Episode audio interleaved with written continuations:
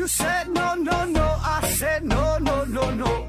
You say take me home. I said no, Perignon. You said no, no, no. I said no, no, no, no. No, no, no, no. no.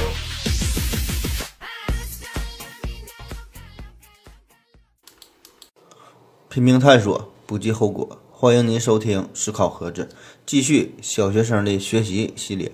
今天呢，我们聊一聊作文的那些事儿。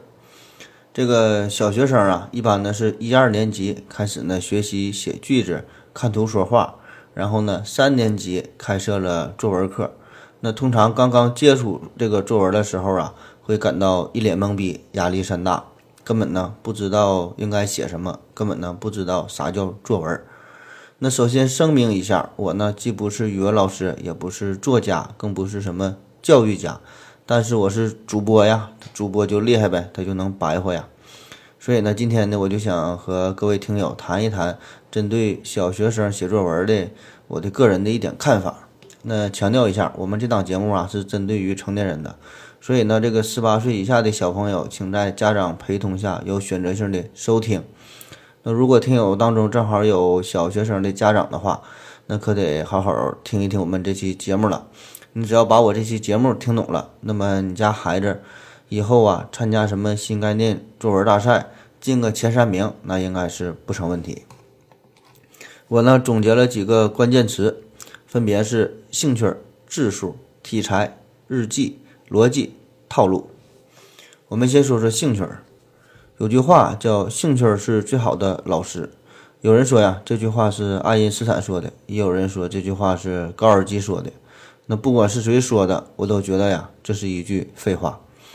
对于学习这事儿，有兴趣当然好，可问题是，一百个孩子里边，一百个孩子对这学习都没有兴趣，因为学习这事儿啊，本来呢就是一件很枯燥的事儿，很无聊的事儿。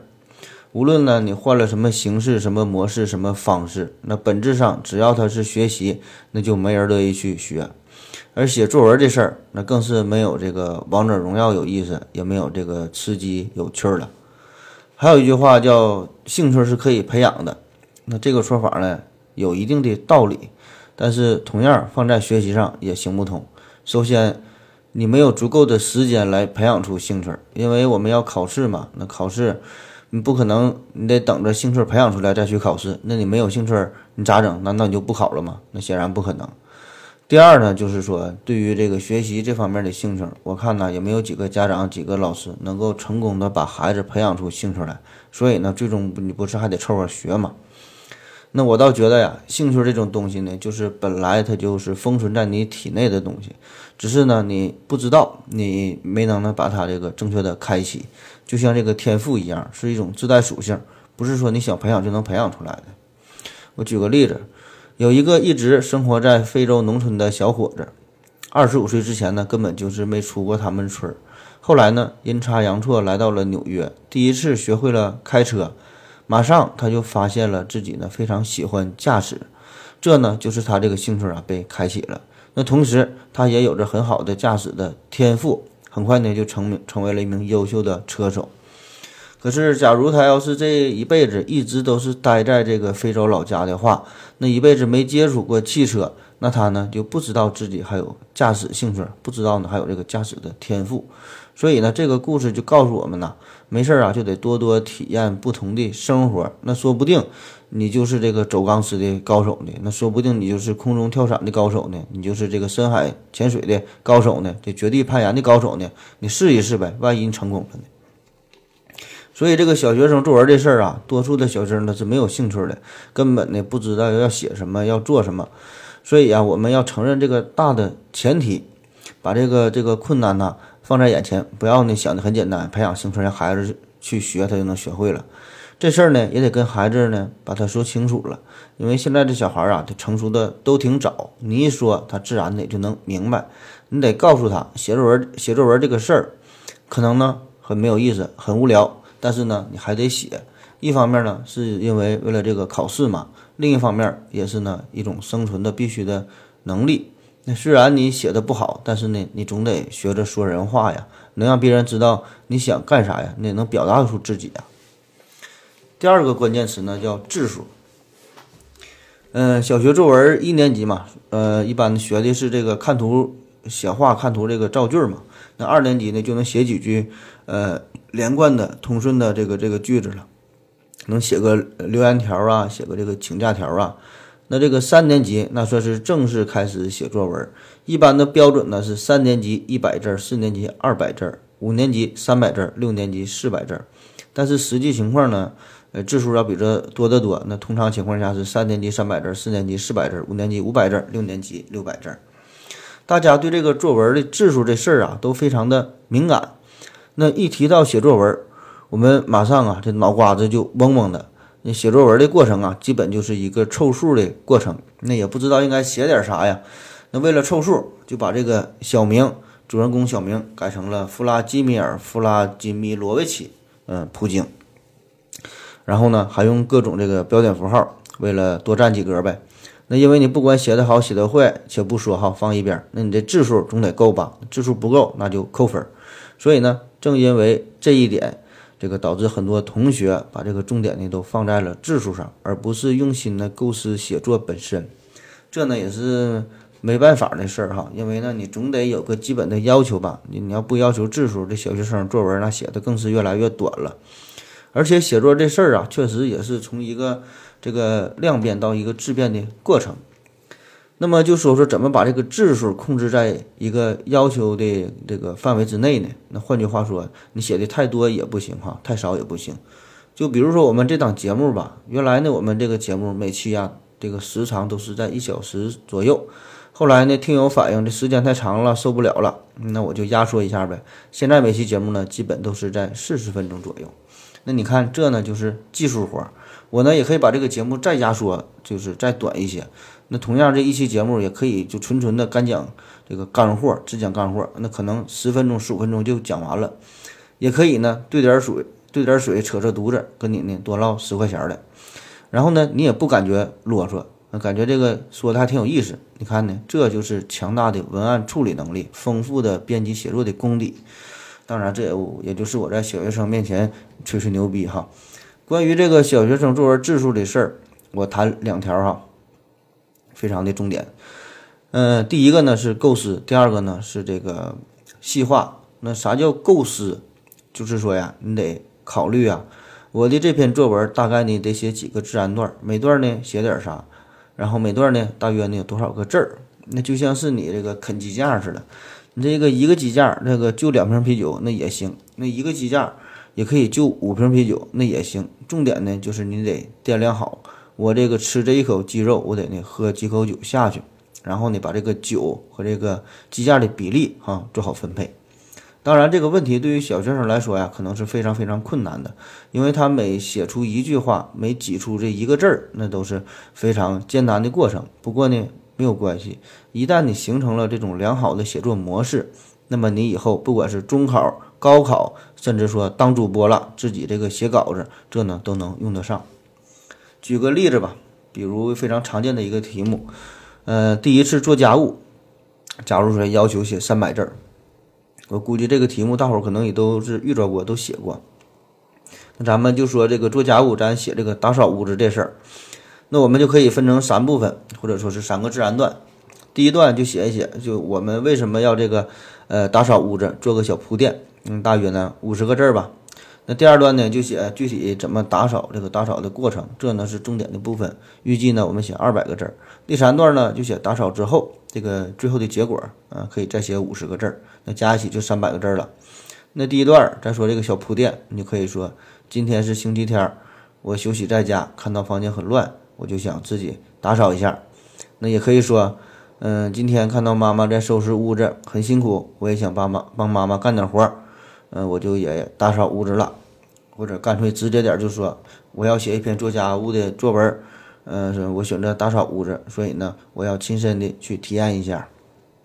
那第二部分就是文章的重点了，就是打扫的具体过程嘛，咱预先二百字，这个呢，你可以从你最熟悉的。嗯，整理自己的这个小书包开始，然后呢，整理自己的小书桌、自己的小床、小屋。那字数不够，那你就是再继续打扫下去呗。那打扫一下客厅，那还不够，你就是擦擦餐厅、擦擦厨房。那实在还不够，那就得刷刷马桶了，擦擦排油烟机了。嗯，实在不行呢，你还得疏通下这个下水管道。那你要是这么写完还是不够，那你就得清洗地热了。就是说呀，你把这一个二百字的这个任务呢，分成一个一个小的任务。那么经过这拆分之后，你每描述的一个地方，可能呢，你只要写五十个字那就行了。那么这样来说，你写四个地方就能凑成二百字了。那你每个地方写的很少，那就再多写两个地方也行。第三部分呢，就是这个打扫之后的结果，自然呢就是这个屋子很干净呗。那如果妈妈在现场，那就是说妈妈露出了浓浓的微笑，然后呢说我长大了，听话了，懂事了。那如果妈妈不在场，那就等妈妈回来，一推门大吃一惊，露出了微笑，对我说：“你长大了，听听话了，懂事了。”那再说第二方面，就是细化。那所谓的细化，就是凑字儿呗，就把把这个正常的一个字儿给它说的复杂一点。那么当然，这要比这个前面说这个小明啊，这改成普京的方法呢，更有技术含量了。也就是说呀，我们多用一些形容词，多用一些副词。那比如说花。不好好说它是花哈，说是红色的花，说成是娇艳欲滴的玫瑰，说成是一朵来自佛罗伦萨的寂寞的玫瑰，说成是一朵满含泪水的玫瑰，说成呢是一朵等爱的玫瑰，玫瑰，一朵呢受伤的玫瑰。你看，这是文艺青年呐，经常爱干这种事儿。那小学生的写作自然是，呃，非常简单，用词呢非常的干瘪，所以呢，这正是他最缺少的地方，我们呢要刻意训练他的地方。最开始呢，可以从这个简单的词语开始练习，然后呢是句子。那么每个句子你写长了翻倍了，这个字数呢自然呢也就增加了，也就够了。当然，这个小孩儿啊，他掌握的词语也非常的有限，嗯，所以呢，我们可以从这个，比如说颜色呀，从这个状态呀，从这个数量词啊，从这几个大的方面入手。那你说，比如这句，那我有一块橡皮，你就可以改成呢，我有一块绿色的圆形的软软的橡皮。再比如。我说，你就呢可以变成我高兴的说，我开心的说，我难过的说，我悲伤的说，这些呢都是非常简单实用的办法。我竟然没有掉头，最残忍那一刻，静静看你走，一点都不像我。原来人会变得温柔。是透彻的懂了，爱情是流动的，不由人的，何必激动着要理由？好了啊，喝了口水回来，我们继续聊。第三个关键词叫体裁，这里说的体裁呀，指的是文章的题材，主要呢包括包括记叙文、说明文、议论文、应用文。那还有一个呢叫做文学题材。包括呢，小说、诗歌、戏剧、散文等等这些，可能您各位都觉得哈这些东西很复杂呀，更别说是怎么教会小学生了。其实呢，我倒是觉得呀，正因为没有把题材这事儿和小学生讲清楚，所以呢，他们才写不好作文。其实小学作文概括来说呀，可以分为写人、写景、写物、叙事、抒情、议论、嗯、说明、书信这几大类。那这里边啊，书信。嗯，不是特别常用，那基本呢就是记住几个固定的格式那就可以了。而这个说明文，这个呢大概了解一下就行，它总不可能让你写一个这个激光打印机的使用方法吧，对吧？或者让你写一个什么对乙酰氨基酚的用药说明吧。而这个纯抒情和议论文呢，这个基本是到初中和高中才会涉及到。当然了，这个每每一篇这个作文里边多多少少呢都会有这个抒情和议论的成分在里边哈。那我们的重点呢，就是放在这个写人、写景、写物和叙事上边。其实呢，就是两种，呃，一个呢就是写景物呗，一个呢就是这人和事儿。那写景物的时候，孩子们呢常常会遇到这样的问题，就是说简单的写了几句之后，就不知道呢再写点啥了。原因呢，这个往往就是说，这些景物呢它是静止的呀，所以呢，当我们把眼前看到的东西都描述了之后，就不知道呢在写啥了。那就算是用了前面我说的这个凑数大法，那也不好使。所以这个时候呢，我们就要再加入一个维度这个概念了。那么最常用的办法呢，就是先加入一个时间的维度，短则呢可能几分钟，或者呢是一天哈早中晚的变化；长则呢可以几个月，甚至是一年的变化。那这样呢，一个静止的东西就写活了，写的呢就富有变化了。那举个常见的例子，比如说。呃，这个校园的小花园，这很常见的题目了。嗯、还是我们用这个三段法哈。第一段写我们学校有个小花园，花园呢在操场的后边，花园里呢有很多的花，很漂亮，我们呢都很喜欢它，经常呢在里面玩耍。那第二段就是具体写这个花园啥样了，那就得说这里边有什么花呗。花园里有牵牛花，有月季花，有鸡冠花，什么什么花。那么这些花名都写了一遍，然后就不知道写啥了。你看这时候咋办？我们呢就加入时间的维度，比如说一天哈早中晚，早上就写呀、这花园里的这些花啊，花瓣上呢还有着露水，显得呢更加的这个芬芳，更加的漂亮。那中午这个太阳啊给这个花啊晒得蔫了，所以呢我呢就打来了水，给一些花呢呃浇水。那傍晚的时候放学了，经过这小花园，阳光照耀之下，显得呢更加的漂亮，我更加喜欢它了，依依不舍地离开了学校。那对于高年级的这个学生啊，就可以加入一年四季的变化。嗯，比如说春天，这个万物复苏啊，这些花儿含苞待放的；那夏天，这花都开了，百花齐放，呃，争先斗艳的。嗯，秋天呢如何如何，冬天如何如何，你自己往上写词儿吧。分别这么一写，那么这一个花园就变成了四个花园，这个字数呢够了，这个看起来呢也文章非常的饱满。还可以呢，在这个空间上继续拓展，因为我们看到的这一个画啊，我们的眼前的景象啊，可能，呃，就是看着看到了眼前的呃这么大的一个东西，你可以呢把这个继续呢向大了方向扩展，也可以向小了方向进行细化。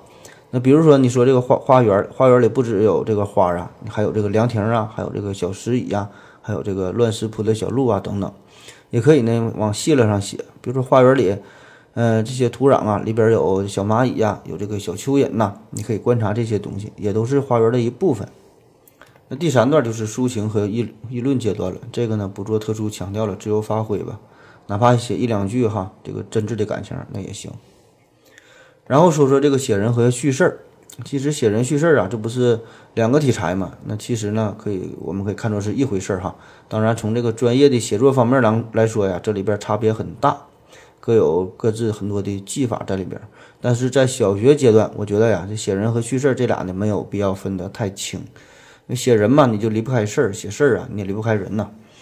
你注意哈，这里边说写人，不是说单纯描述他的外貌长什么样，这个黑色的头发呀，两个眼睛，一个鼻子，一张嘴呀，这是他的一部分哈，但是不是全部。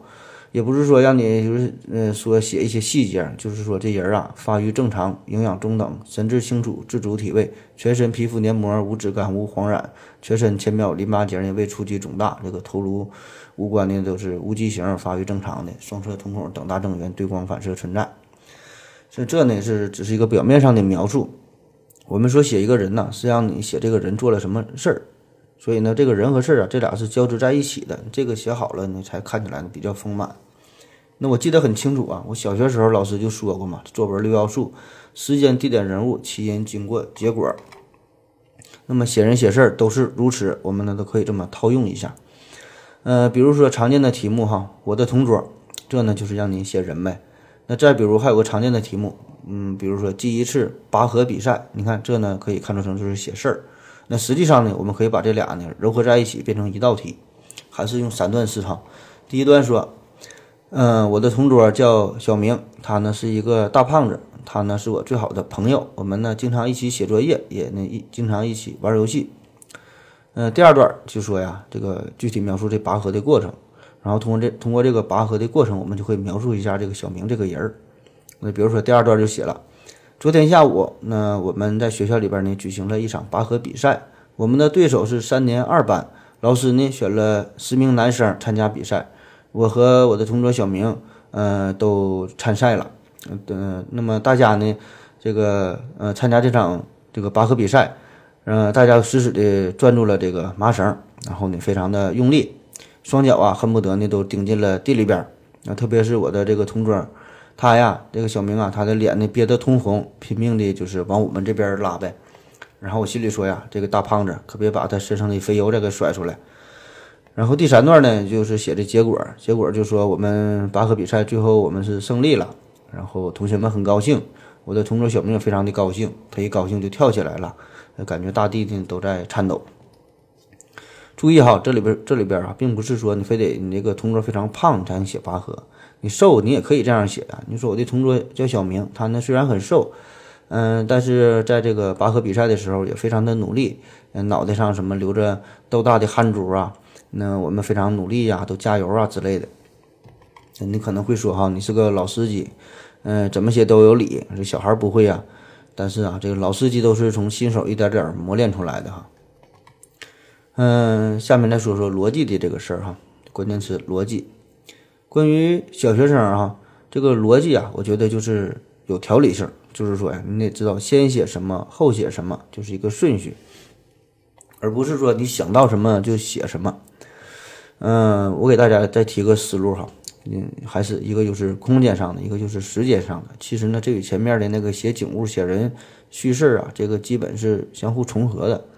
那么这个写景写物啊，就是对一个空间上的把握。具体的办法呢很多，可以是从上到下呀，可以是从远到近呐，可以是从里到外呀，从整体到部分呐。这个呢，那不用刻意的去教给他，嗯，但是可以呢注重的训练一下这个过程。可以让你家孩子描述一下这个，比如说这个鱼缸。注意哈，一定得让他写出来，用嘴说不行，说和写还是两回事儿。这个鱼缸可能呢，远远的看起来呢是一个长方形的，然后呢走近来看，里边呢有六条鱼，三个红的，三个黑的，还有一些水草。那么你就可以，呃，有启发性的询问哈，那你除了这些还有啥呀？这鱼是怎么游的呀？那么写人写事儿，这呢就要求孩子能够大致按照一个时间的顺序来描述一个事情的发生经过。可以呢，让他一条一条的记录下来，分条写，按时间顺序。那比如说记一次春游，那第一条就是我们呢早晨起来，这个到了学校，在操场集合了。第二条就是我们从这个嗯学校出发，坐上了这个大客车，到了这个公园儿。然后就是再往下写呗，一条一条。到了公园之后，我们看到了狮子，看到了老虎，看到了长鼻子大象。然后下午坐车回到学校，然后又回家了，这个就是一个完整的一个时间上的顺序。那我觉得，如果能够培养出这种时间上的连续性，这个先后的这个顺序好，那么这个想通了，这个呢就是呃很重要的了。把这个条理弄清楚了，这个作文的框架啊大致呢就出来了。然后就是每一条呃一点点的这个充分的扩展一下。那最后啊，这里边再再教大家一个绝招哈，就是这个时间和空间呢，真的是紧密的联系在一起的。所以呢，我们在写作文的时候，一旦你写景写不下去了，那你呢就写人写事儿；一旦你写人写事儿这个不会了，那你就写景儿哈。还说这个这个拔河比赛，那大家可能就这么写写写，非常努力呀，拔河呀，怎么喊加油啊，这事儿都写完了，那不会写了。这时候呢，你就往上写景儿。嗯，比如说这个太阳好热呀，晒得我们都出汗了，或者是旁边有小树，嗯，这个嗯迎风这个飞扬的，然后好像在为我们这个招手哈，为我们这个嗯加油呐喊等等，就是所有啊整个这个场景你能看到的、能想到的，有的这些东西都可以利用一下。嗯，下一个关键词日记哈，写日记，写日记这这事儿啊，我觉得其实挺好的，我就有写日记的习惯。上学的时候，基本都是坚持每天都能写。现在呢，也是隔三差五的也得写，起码每周得写两回。那么写日记，它呢既是一种倾诉，就感觉呀是自己在和自己说话一样，同时呢也是一场纪念。因为我们的大脑啊，虽然挺牛逼，但是呢有些时候有些事儿啊还是记不住。就曾经那些以为多么深刻，嗯，多么刻骨铭心的那些事儿哈，假如不是翻开了泛黄的日记。嗯，反正我是根本想不起来了，甚至连那些女人叫什么名字我都忘记了。当然，小学生写日记哈，主要的目的啊，还是锻炼一下自己的作文水平，提高提升一下写作的能力。但这里边有一个问题哈，就是一定得跟孩子沟通好了，明确一下这个写作的目的。你得告诉他呀，这个日记呀，就是让你记录生活中这个每天发生的事儿，嗯，以及呢你的一些感想。所以啊，本来这个日记应该是很私密的东西嘛。那么你就告诉他呀，你得坚持天天写。那么如果你愿意呢，我可以帮你改正一下，我可以看一看。那如果你不想让我看，那我就不看哈。这点一定跟您说好。我们这日记啊，有两部分组成呗。那第一部分就是记录一下每天发生的事儿。嗯，第二部分呢，就是自己的一些呃感悟，一些这个总结。而我们大多数人呢，说实话，每天没有什么大事儿，你也不是什么环球时报，也不是什么凤凰网，哪有那么多事儿可以写呀？而至于这个感悟这部分，这小孩他也小啊，也不知道什么叫总结经验，什么叫日三省吾身，哈，更是没得写了。就算是真写了点心里话，他也不愿意告诉别人啊。那谁都这样，这小孩儿他也是。所以这个时候，我们可以把这个日记啊换成一种另外的模式，就是呃变得这相对开放一点哈，或者说呢，嗯，不让这个小孩啊非得把自己什么心里话写出来，你可以给他一个这个半命题的作文啊。那比如说，嗯，记录这个今天有意义的事儿啊，有意思的事儿啊。比如说，你给他买了个地球仪啊，让他描述一下。嗯，比如说写下邻居家的小狗啊，等等这些你都行。我觉得你当你给定他题目的时候啊，这比单纯的写日记呢要好一些。起码呢，这小孩啊，他知道该写点啥，以什么为主题了。好了，再等我一会儿。我竟然没有掉头，最残忍那一刻。静静看你走，一点都不想原来人会变得温柔，是透彻的懂了。爱情是流动的，不由人的，何必激动着要理由？好了哈，尿了个尿回来，我们继续聊。说说最后一个关键词叫套路。其实啊，以上说的种种方法呢，都是套路。套路这个词儿啊，反正我个人感觉呀，嗯不算一个贬义词，起码呢是一个中性词偏褒义的。别以为这个小孩还小哈就没有套路，其实就是小孩才呢正应该好好学习一下套路。我们看一下对于套路的定义。那所谓的套路，就是指精心策划的应对某种情况的方式方法。使用这种方式方法的人，往往呢已经对该方式方法已经能够熟练的掌握，并且呢形成了条件反射，逻辑上倾向于惯性的使用这种这个应对的方式方法来呃处理复杂的情况。心理上呢，往往呢已经产生了对此方法的依赖性。那么使用某种特定不变的处理事件的这种方式。那么，对一些情况之下的处理的这种形式形成的这种路数，我们呢就称作为套路。那你看这个定义多好啊！这就是为我们中国这个考试哈量身定做的。那么为了考试，那只能是多学一些套路，少了一点真诚，那否则人家就不给你分。你说咋整？我们这个考试啊，我们考试哈就是学习这种套路嘛，其实就是一种方式方法嘛，形成条件反射。那写作文更是如此了。那除非你得达到一定档次，成为大家，那才能顺其自然、信口开河的哈。以无法为有法，以无限为有限哈。那达到这种档次的人儿，那是太少了。那我们写作文最大的一个套路，那就是模仿。说的好听叫模仿哈，那不好听点呢，就是叫抄袭。嗯，说的更好听点呢，那叫做借鉴哈。天下文章一大抄，抄来抄去有提高。这话呀很有道理。但是很多人并没有真正理解这里边这个抄的意思，往往呢是停留在了表面。这个呢，我就给大伙儿解释一下。那么首先有一种抄哈，就最常见的一种抄，就是这种不要脸的抄。比如说有的国家，它这种学术论文造假呀，这种泛滥成灾，这个情况特别严重。特别呢是这个医学的这个学术论文极其严重哈，全是抄的，大伙儿都是互相抄来抄去，没人管。包括这个毕业论文呐、晋级论文呐。当然，这里边大家呀都有自己的苦衷，可是这个造假毕竟是造假呀，它不不是正确的事儿嘛。那么这种抄袭就是，嗯，把这个把字句变成了背字句哈，这还真就是小学生的水平了。还有呢，就是改一些数据，三十七点五呢改成三十七点六哈。还有呢，就是把这个文章里边的这个图画啊给那个转个圈儿，嗯，可以呢顺时针转个九十度，这样呢看起来跟原来呢就不一样了。当然，如果你想再发表这个类似的文章，你可以在逆时针再再转九十度哈。你看，这就是两个图了。那么你再转个一百八十度，那又一个图了。可以呢进行呢再做一些剪切修复哈，这 P 图啊，这大伙儿都厉害。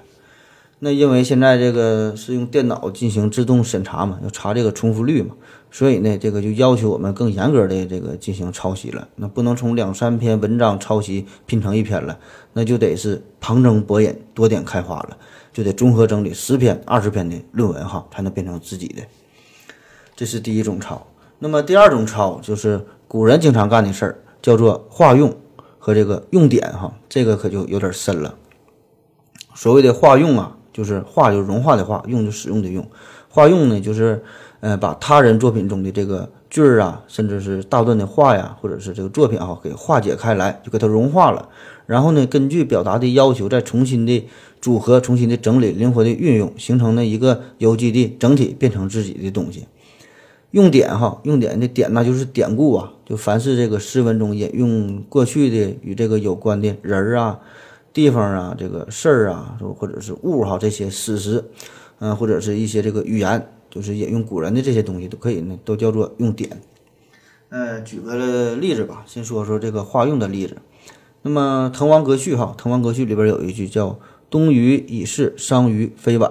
那么这句话呢，那实际上也就是说化用了。《后汉书》里边叫“失之东隅，收之桑榆”这句话。再比如有个歌曲叫《涛声依旧》啊，这里边歌词很好哈。歌这里边有这么一句叫“呃，留下一盏渔火，让它呢停留在枫桥边”。还有一句叫“月落乌啼，总是千年的风霜”。那看起来很熟悉，那实际上呢，这呢就可以理解为它呢是化用了唐代诗人张继的这个《枫桥夜泊》里边的。这个诗哈，月落乌啼霜满天，江枫渔火对愁眠，就是把这个句子给揉碎了，重新组合，变成了自己的东西，这呢就叫做化用。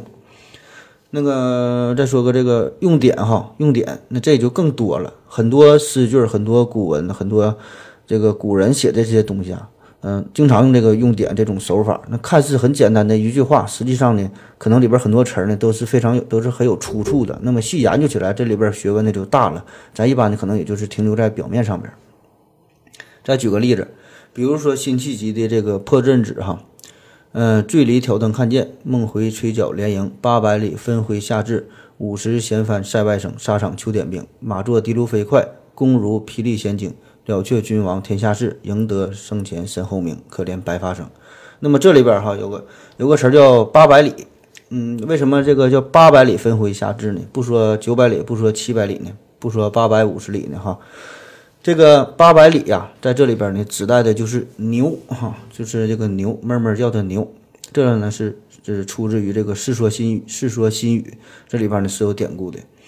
这个八百里分麾下炙，那翻译成现代话呢，就是说呀，请这个手下人一起吃烤牛肉，把这个牛啊给宰了，分麾下嘛，麾下就自己的部下，炙就是烤牛肉嘛。那只有这个吃饱了，咱才能去打仗嘛。另外这里边还用一个点呢，是这个马作的卢飞快。这个的卢，的卢呢，这个是刘备骑过的这个马的名字。那看过《三国演义》的朋友都应该有印象，就这个刘备呀，这个过这个潭溪水哈。那就靠这个的卢啊，这一跃三丈，然后呢，帮助这个刘备就是脱离了险境。嗯，再比如啊，再举个例子，杜牧呢有一首诗叫《商女不知亡国恨，隔江犹唱后庭花》。那么这里边后庭花是啥呢？这呢也是个用典。这个后庭花不是说是一个嗯具体的真正的一个花，什么牡丹花、月季花哈。这个整个这个诗啊，咱一起看一下。这个商女是指这个伺候别人唱歌的这个女女人哈，就是歌女呗。那么她唱什么歌，不是说她自己能够决定的，想唱啥唱啥，得是别人点歌她唱歌。所以这里边的商女不知亡国恨，这也是一种曲笔哈。那么真正不知亡国恨的，并不是商女，而是呢在座的这些欣赏者，就点歌的人。那谁是点歌的人呢？就是这些封建的贵族官僚们呗。他们不知亡国恨哈，说还让这个这个歌女呢唱歌。而这个《后庭花》，这呢是陈后主写的一首诗，全名呢叫做《玉树后庭花》。这个陈后主啊，这个非常堕落，非常腐败哈，整天呢花天酒地的，不干正事儿，不理朝政。嗯，还还还写写诗嘛，写写个《后庭花》。那么所以呢，一唱这个《后庭花》，那就预示着这个国家呀，基本呢就要完蛋了。所以呢，这里边呢就用的是个典故。那我再举个通俗点的例子哈，就比如说陈佩斯这个名字，其实呢也可以看作是用典。陈佩斯有个哥哥哈，他哥哥叫陈布达，那放在一起呢就是布达佩斯哈，这是个地名。所以呢，这里边呢也可以是看作看作成一种典故。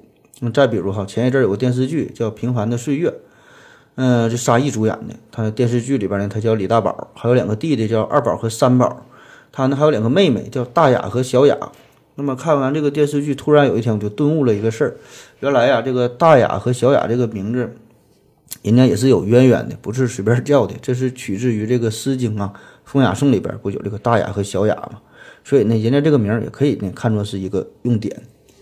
这个扯得有点远了哈，总之吧，就是化用和用典呐，这是人家上档次的抄袭。这呢，我觉得这个应该算是这个天下文章一大抄。人家说的这个抄的事儿哈，不是咱们今人咱们的这种愣抄瞎抄那不行啊。嗯，还有一种抄袭啊，还有一种抄袭属于这个创作上创作技法上的一个模仿。比如说这个文学技法里边哈，有个叫意识流小说，这个是在第一次世界大战前后出现的。经典的代表作有这个《追忆似水年华》和这个《尤里西斯》，然后呢，这个意识流小说呢，就是大伙儿的都采用这种这种这种方式哈，都开始学习这个技法，都这么写。嗯，其实这事儿啊，我们并不陌生啊。比如说这个武侠小说里边，这个金庸、古龙啊最有名啊，所以呢，很多人就是模仿他们的这个写作的风格，包括这个用词的格调哈，嗯，叙事的手法等等呢，都是跟他学习。所以呢，这也可以算上算得上一种模仿。甚至现在咱们不有这书吗？叫金庸新著、古龙巨著哈。那一打听，这作者叫金庸，金庸新，古龙巨哈。那么说了这么多模仿，其实对于小学生来说呀，小学生来说都非常难呐。这个家长和这个老师啊，可能也是出于好意，就是想这个让孩子多学习一下。说这个熟读唐诗三百首，不会作诗也会吟哈。那你多多的看书，多多的看这些名著，耳濡目染的、潜移默化的，天天这么熏陶，熏着熏着呢。这人可能就熏迷糊了。我个人感觉呀，这种熏陶的作用其实并不大哈。不信你可以问问那那些看书的人，就看武侠书的，嗯，飞雪连天射白鹿哈，笑书神侠倚碧鸳这些书都看完了，他就能写出武侠小说吗？他显然不能啊，他就看个热闹的。所以这个学习啊，必然是一个痛苦的过程，是一个刻意加工的过程。嗯，就像咱学英语吧，你天天什么听英语歌啊，看英语电影啊。所谓的什么营造氛围，我感觉这作用呢也不大哈。那么为什么真正到了美国，在那种环境熏陶之下，能锻炼出来这个口语这个听力呢？因为他们说话没有字幕啊。更重要的是，你要听不懂，你不会说，那你在那你就得饿死。你不学咋办？你就得学。所以我对于这个模仿的态度啊，就是大量的阅读显然呢是有一定的作用，是有必要的。呃，但更重要的是，就是你看完这一段话，阅读完一个文章。你得记住里边重点的这个地方。当你遇到自己喜欢的句子的时候啊，你得刻意的记下来，甚至你是写小本上。然后呢，回家呢再编个小故事、小场景，那么可能不用很长哈，几十个字也行。然后把学到的这句话或者是学到的一个词，可以放到这个短文之中。那么以后再遇到类似的作文、类似的情景，自然的就会想到这句话，想到这个词儿了。这呢才能提高。而且对于这个阅读啊。我也不太建议看什么世界名著哈，除非是真的有兴趣。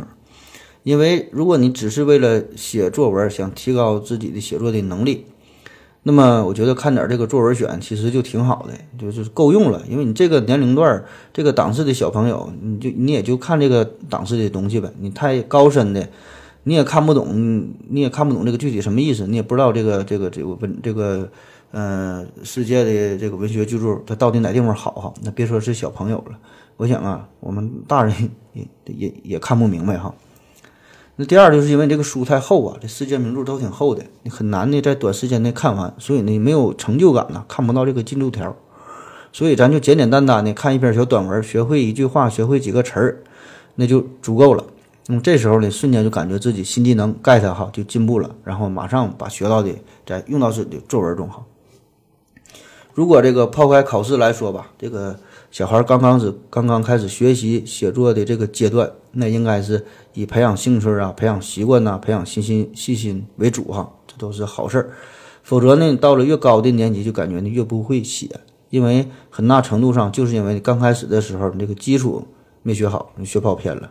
所以这个小学阶段呢，一定呢要打好基础。我前面说的这些方法，可能看起来对于小学生来说呢，可能太难了哈。嗯，当然，我这也不是教小学生的，家长有兴趣，家长把这些学会了，那就行了哈。然后呢，再一点点渗透给自己孩子。所以啊，这小学的作文就是你要先学会清楚的、完整的做一个简单的表达，然后呢，再要求啊写的什么具体啊、有逻辑性啊，在什么抒发感情啊、表达看法的，就一步一步来吧。以上啊，差不多就是今天的全部内容了。本来呢是一档科普的节目，没想到呢聊了这么多文学圈的事儿哈，小学文学圈的事儿。我们透过文学的这个现象哈，可以看到呢，其实也是教育的本质，也是考试的本质。嗯，写作的过程呢，其实呢也是我们一个思维的过程，其实与这个科学呀，它也是息息相关的。那么，希望通过以上的内容，能够给大家提供一些思路。写作这事儿啊，其实很有用哈，可能我们平时不在意了。以前没有微信的时候，我们都发短信嘛，那短短的七十个字儿就能看出一个人的文化水平，一个人的素质修养。那你能把这个话说好了，说明白了哈，这呢就是技术活。那现在我们这个发微信呐，发微博哈，嗯，也是如此啊。这个照片照的都挺漂亮哈，其实也不是你长得漂亮，也不是摄影技术好，都是这个手机功能进步了，修图的这个软件啊功能强大了。但是对于这些照片哈，旁边配的这些事儿，配的这些字儿哈，可能呢就要差一个档次了。所以啊，我们还得不断的。学习新知识啊，努力的提升自己的知识水平啊，这样呢才能配得上这些美丽的图片嘛。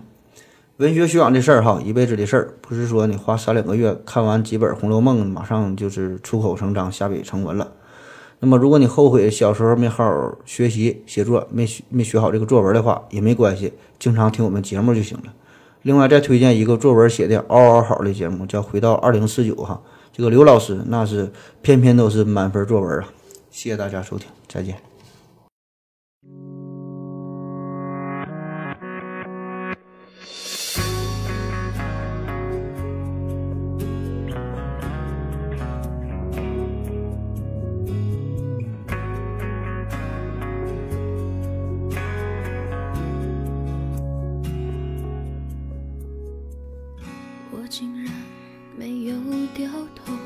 最残忍那一刻，静静看你走，一点都不像我。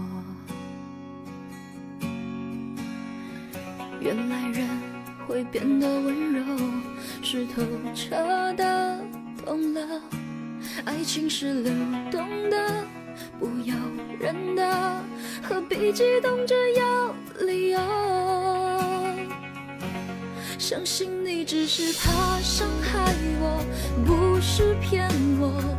很爱过，谁会舍得把我的梦摇醒了？宣布幸福不会来了，用心酸微笑去原谅了，也翻越了，有昨天还是好的，但明天是自己的。开始懂了，快乐是选择。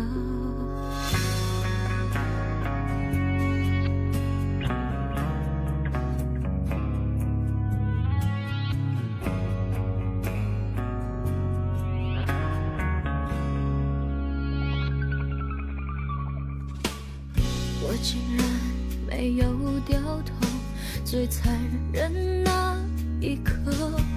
静静看你走，一点都不像我。原来人会变得温柔，是透彻的懂了。爱情是流动的，不由人的，何必激动着只是怕伤害我。不是骗我，很爱过，谁会舍得把我的梦摇醒了？宣布幸福不会来了，用心酸微笑去原谅了，也翻越了，可昨天还是好的，但明天是自己的，开始懂了。是